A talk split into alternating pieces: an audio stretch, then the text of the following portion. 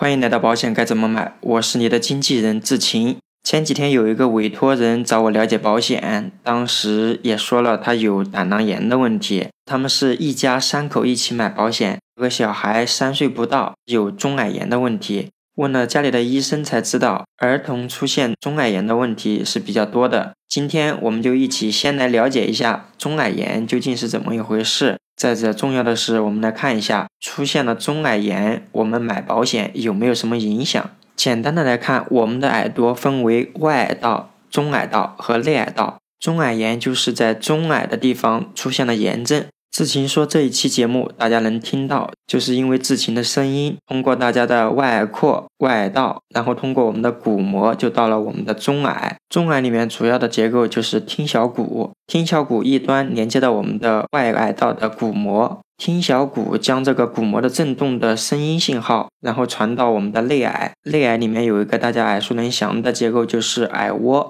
耳蜗就把这个振动转化为电信号，然后我们就能接收到、听明白我们的声音。所以大家看一下，如果中耳出现问题了，其实非常严重的。中耳炎常见的问题就是急性化脓性中耳炎和慢性化脓性中耳炎。如果大家发现的及时，急性中耳炎大概一两个星期以后就可以治愈。但是如果中耳炎的症状不是非常明显，或者是治疗的疗程大概在六到八周的话，可能就考虑为慢性中耳炎了。如果是出现了中耳炎，通常有以下症状，大家可以做参考。第一就是耳鸣，就比如一个蚊子嗡嗡嗡那种声音。有的可能像那种拖拉机轰隆轰隆的声音，当然中耳炎的症状还有可能是畏寒、发热、倦怠，或者是食欲减退。刚才我们也说了，中耳炎多半出现在儿童这个时候，小孩的话还有可能出现恶心呕吐。随着病情的进展，后面有可能会出现血脓，或者是流那个黄色的脓。中耳炎对我们的影响还是挺大的。中耳炎处理不及时，有可能导致我们的听力受损，甚至是耳聋。如果出现了感染扩散的话，还有可能导致脑膜炎。脑膜炎这个事情可大可小了。正常情况下，我们的中耳是完好无损的，也没有什么问题。那好生生的一个人为什么会出现中耳炎呢？刚才也说了，这个炎症是因为细菌的感染。那我们就看这个地方为什么会产生细菌。外耳和中耳连接的地方有个叫鼓膜，鼓膜是一个完整的膜，它是将外界和我们的中耳是隔开的。如果耳朵周围受到重创或者掏耳朵导致鼓膜破了，这就有可能让细菌从我们的鼓膜进入中耳，导致中耳的炎症。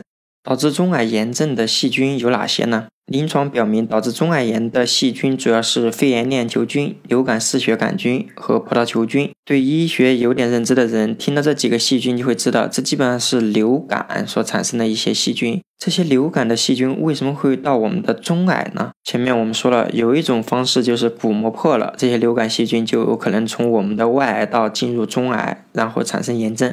我们的五官其实是相通的，这些流感啊，通常是通过我们的口腔导致我们呼吸系统相应的问题。口腔的深处就是口咽，口咽上面就是鼻咽，鼻咽左右两侧有一个连接中耳的管道，叫咽鼓管。只要我们的鼓膜没有破，这个咽鼓管就是唯一能让空气进入中耳的管道了。咽鼓管平时都是关闭的，只有当我们打哈欠，或者是吞咽，或者是打喷嚏的时候，咽鼓管才会打开。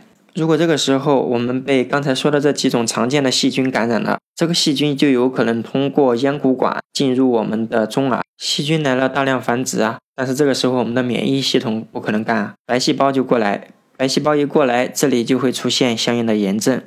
如果白细胞干不过这些病毒的话，我们人体有一个机制就是升温，升温就表现为发烧了。那这里出现了炎症，细胞的通透性就会很大。大量的水分寄居到我们的中耳，与这里的细菌结合在一起，就形成了脓血或者是脓水。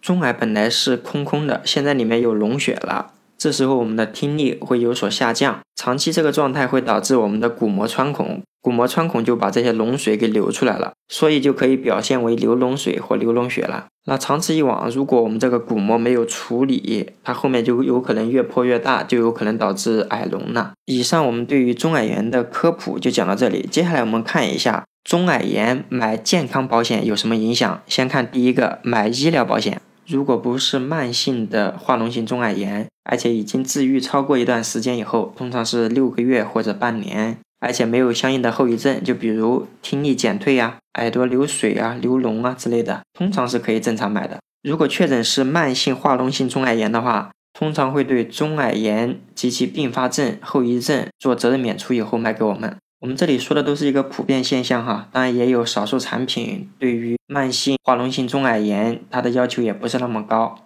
只要治愈一段时间以后没有并发症，也是可以正常买的。这个就需要去找具体哪一款产品了。那说完了医疗险，我们来看一下重疾险。重疾险和医疗险看中的点啊，其实都差不多。如果是一般的急性中耳炎，通常没有什么问题；如果是慢性中耳炎的话，通常会对单耳失聪、双耳失聪做责任免除以后再承保。当然，也有一些重疾险，他没有问到过中耳炎这个事情，而且我们出现中耳炎这个事情已经离我们有一段时间了，就比如一年、两年或者是更久。这个情况下，即便我们出现的是慢性化脓性中耳炎，有可能也可以正常买到的。那最后一个健康相关的保险就是寿险。一般情况下，不管是慢性中耳炎还是急性的中耳炎，买寿险通常是没有影响的。好的，本期到此结束，欢迎大家订阅、评论、转发本专辑。